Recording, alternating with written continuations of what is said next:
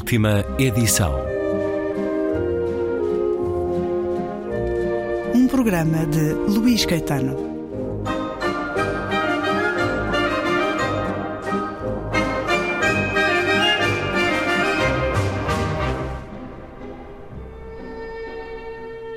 Regresso à conversa com Guilherme de Oliveira Martins, autor do livro A Cultura como Enigma. Crónicas do Diário de Notícias e do Jornal de Letras, agora reunidas em livro, edição gradiva. Há muitas pequenas histórias nestas crónicas, por vezes ditos que escutou há algumas décadas e que eu me espanto com a sua memória, com a capacidade de os guardar, mas já lhe vou perguntar sobre isso. Por exemplo, este, com António Alçada Batista. António Alçada Batista era um contador de histórias inesgotável e a amizade era fecunda fonte de contentamento. Recordo o entusiasmo com que partilhava episódios como o do Padre Anchieta sobre uma viagem no sertão brasileiro. Com urgência em regressar a uma aldeia recôndita, o jesuíta pediu aos carregadores rapidez na caminhada.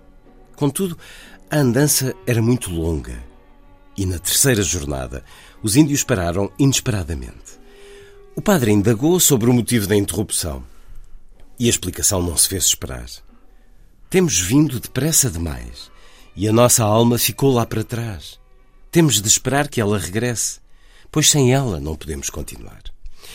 Isto é uma história de tal maneira deliciosa que eu tinha que uh, uh, partilhar aqui através da sua partilha. É deliciosa. Uh, mas Guilherme de Oliveira Martins tem uma excelente memória ou praticou ao longo da vida esse excelente hábito da escrita diarística para guardar tudo. Aí está, um caderno Aqui de argolas. Está, está um caderno de argolas. e com muito, cheio, muito eh, preenchido. Pronto, e- está sempre- explicado então. E, e- Com portanto, recortes, essa prática tão é, salutar é, também. é, não, não, é fundamental.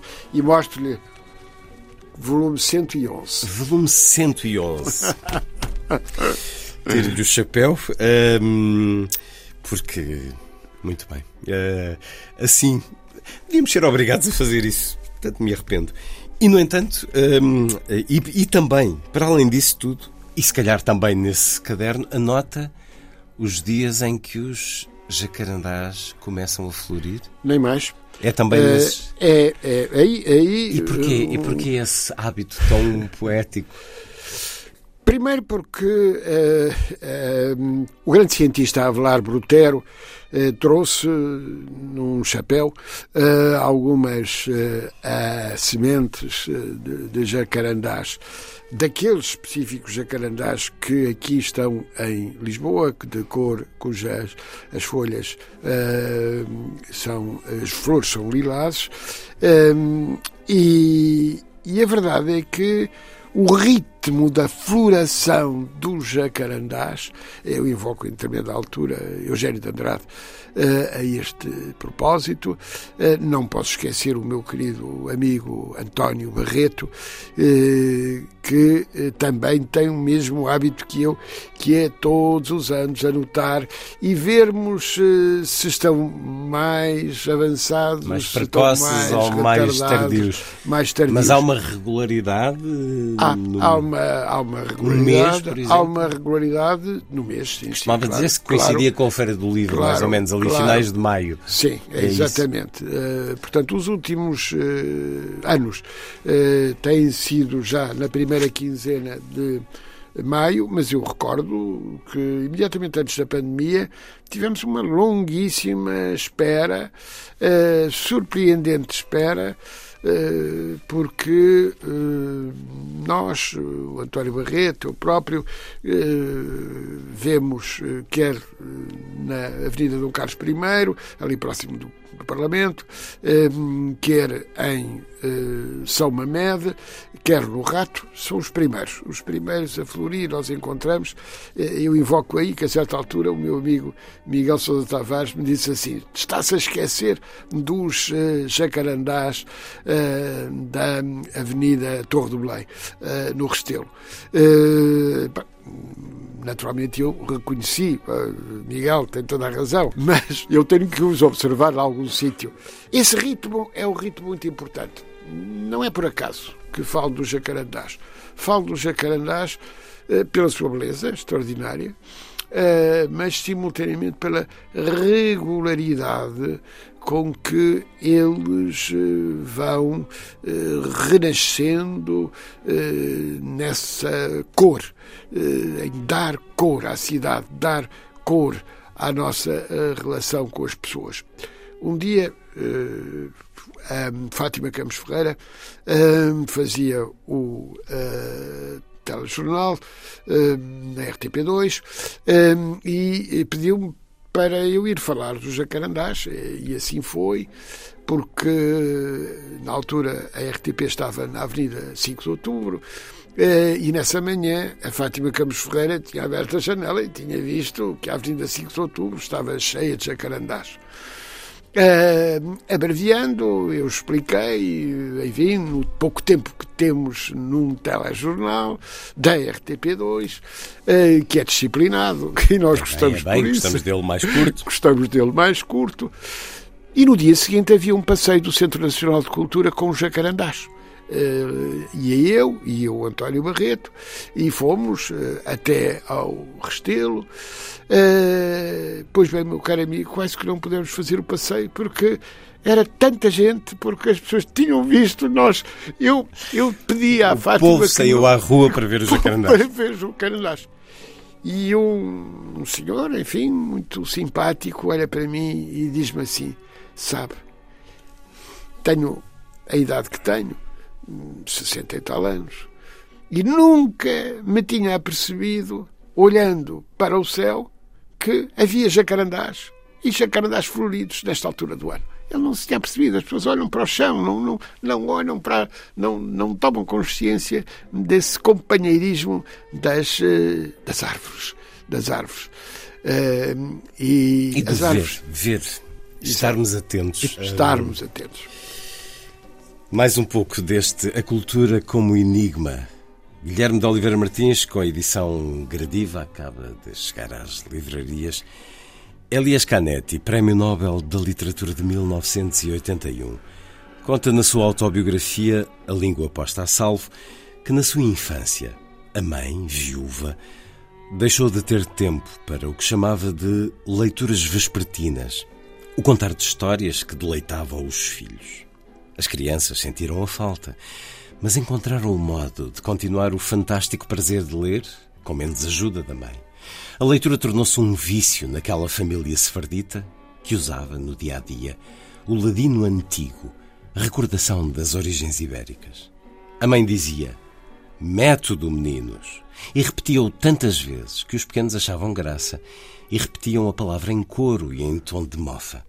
Mas insistia: vocês vão acabar por ver depois, pela vida fora, que sem método não se consegue nada. E Canetti concluía: a palavra estimulava-a, tinha para tudo uma palavra. E se calhar foi isto que constituiu no fundo o esplendor desta vida em comum. O facto de se ter falado sobre tudo Lembrei-me do episódio perante os resultados do inquérito sobre as práticas culturais dos portugueses, coordenado por José Machado Pais, Pedro Magalhães e Miguel Lobantunes, realizado pelo Instituto de Ciências Sociais da Universidade de Lisboa, com o apoio da Fundação Gulbenkian. Há que tirar consequências e que prosseguir no método, como insistia a mãe de Canetti.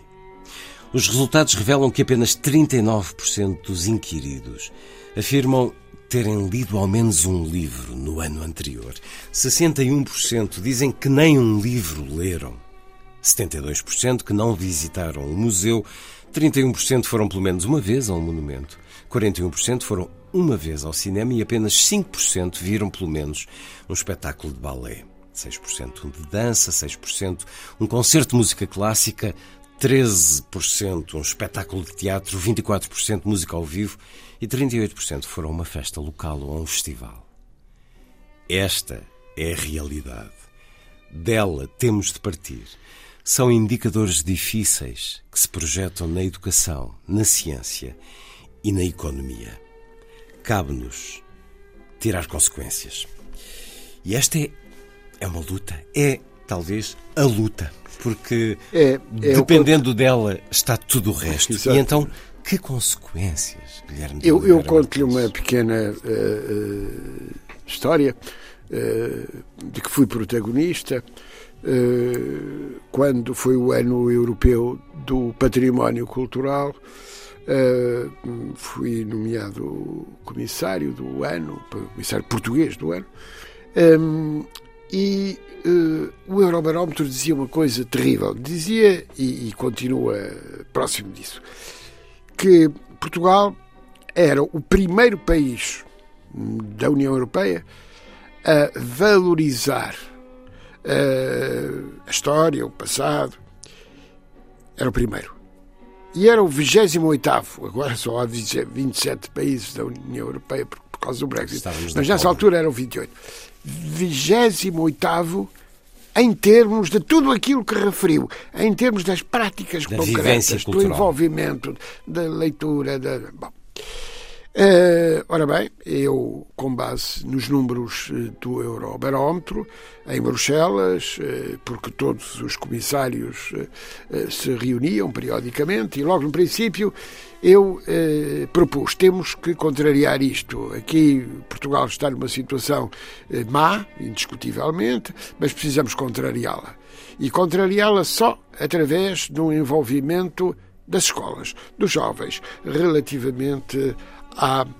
Não, não com teoria, percebe? Não, não, não é teoria, não. É com é, elementos práticos. E assim aconteceu. Aconteceu que envolvemos as bibliotecas escolares, e eu devo aqui homenagear uh, os bibliotecários das escolas que têm tido um papel extraordinário, extraordinário uh, relativamente à mobilização, não apenas dos jovens e crianças das escolas, mas das suas famílias.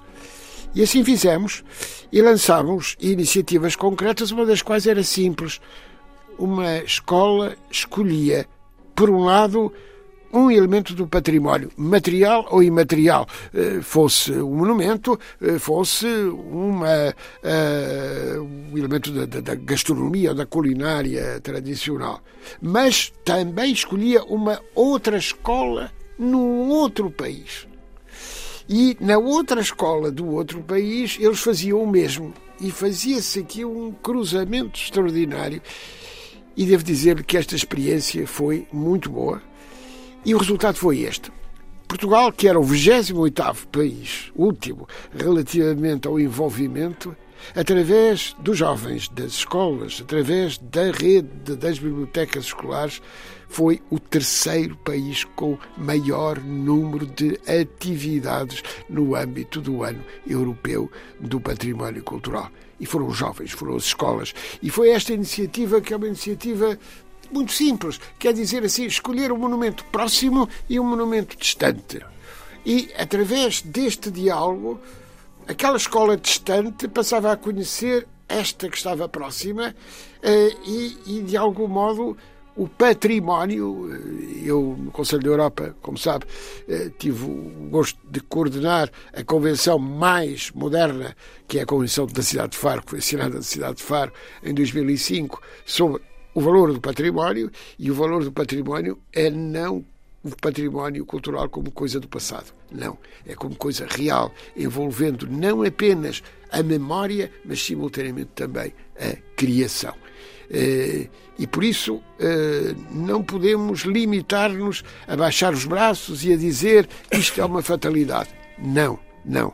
Não é uma fatalidade. Não é, mas este estudo vem depois dessa, dessa prática, desse belo exemplo do que é estimular a curiosidade, Exatamente. do que é partilhar história, do que é viver em, em, em coletivo, em comum, que é sempre uma boa maneira, mas depois eu estava a ouvi-lo e a pensar nesta discussão que começa a impor-se de os jovens, as crianças poderem levar ou não telemóvel para a escola. Encontrei aqui uma citação sua de, de Lídia Jorge, justamente sobre uma ideia que muitos de nós partilhamos, que é de termos tido pouco tempo entre o país cinzento, analfabeto, pouco escolarizado e uh, o mundo digital. Aliás, vale a pena ler, porque Lídia Jorge coloca de uma maneira muito clara e, e depois com a sua escrita também um, Está provado que os países que têm menos tradição letrada e cultural incorporam acriticamente a informação, tendo uma noção de vanguarda, porque é muito fácil uma pessoa quase analfabeta manejar com muita facilidade todos os gadgets. E transitaram de uma cultura iletrada para uma cultura tecnológica sem passagem pelo filtro civilizante. Foi o caso da sociedade portuguesa, que não tinha suficientes hábitos de leitura, de crítica, de liberdade ou de ousadia de expressão do pensamento para o evitar. Isto é uma resposta de Lídia Jorge numa entrevista, e acrescenta Guilherme Oliveira Martins, Lídia Jorge vê aqui o perigo de uma nova barbárie, que pode resultar da recusa da coragem de assumir as diferenças e os riscos sem a tentação do complexo. Por não se ser o melhor e o mais avançado, esquecendo que importa cuidar do nosso jardim sem pretendermos sermos os melhores ou os piores, mas tão só nós mesmos, abertos à compreensão dos outros e de um caminho de verdadeiro diálogo de culturas baseado no melhor conhecimento mútuo. O país teve pouco tempo para cultivar o opus comum para cultivar um civismo que dá a educação. O senhor uh, Guilherme Oliveira Martins tem um livro que é Educação e Barbárie, publicado em 1998. É claro que a educação não garante tudo. Recordo-me de uma apoiante de Trump a dizer que tinha um PhD, um doutoramento, mas, no entanto, votava num homem indigno de tantas maneiras e que pode, se calhar, voltar a ser eleito daqui a algum tempo ainda vamos a tempo, não tendo tido este espaço temporal para maturar uma sociedade, ainda vamos a tempo? Sempre a tempo. Sempre a tempo. Sempre é otimista é, também. Essa é, essa é que é a questão. A determinação. O que distingue um país atrasado e um país desenvolvido chama-se aprendizagem. Uh, o meu amigo de idade mais uh, avançada é Edgar Moura. Ele tem, neste momento, vai a caminho dos 103 anos, 103 anos, com uma vitalidade absolutamente extraordinária. Vimos-lo aqui há alguns meses, aqui, hum. aqui em Portugal, e as pessoas nem queriam acreditar. Uma conferência uh, de pé, sem papéis, durante meia hora, com uma versatilidade absolutamente extraordinária, e, e dizendo sempre dizendo sempre, é preciso percebermos que um facto não tem uma única causa. Nós temos que perceber que há várias razões e, sobretudo, que é indispensável garantir a determinação de uh, sermos melhores. Eis um desígnio fundamental. Guilherme de Oliveira Martins e o livro A Cultura como Enigma. Uma conversa para concluir no próximo programa da última edição.